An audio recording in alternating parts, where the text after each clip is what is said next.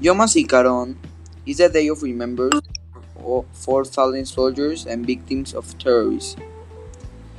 Um, this is a very important day for Israel because they remember all the the,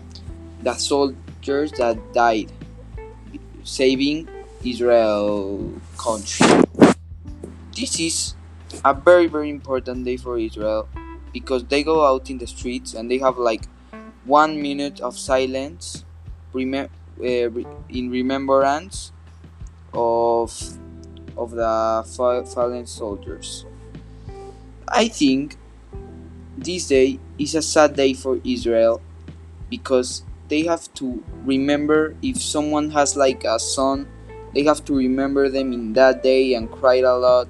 but in the another day of Israel is Yom Ha'atzmaut that is the happiest day of Israel because it's the is a day that they were independent and I think Yom HaZikaron it's a very important day for Israel. Israel is very sad that day, and all the Jewish and that soldiers um, fight for the country of Israel, and I think it's very important that.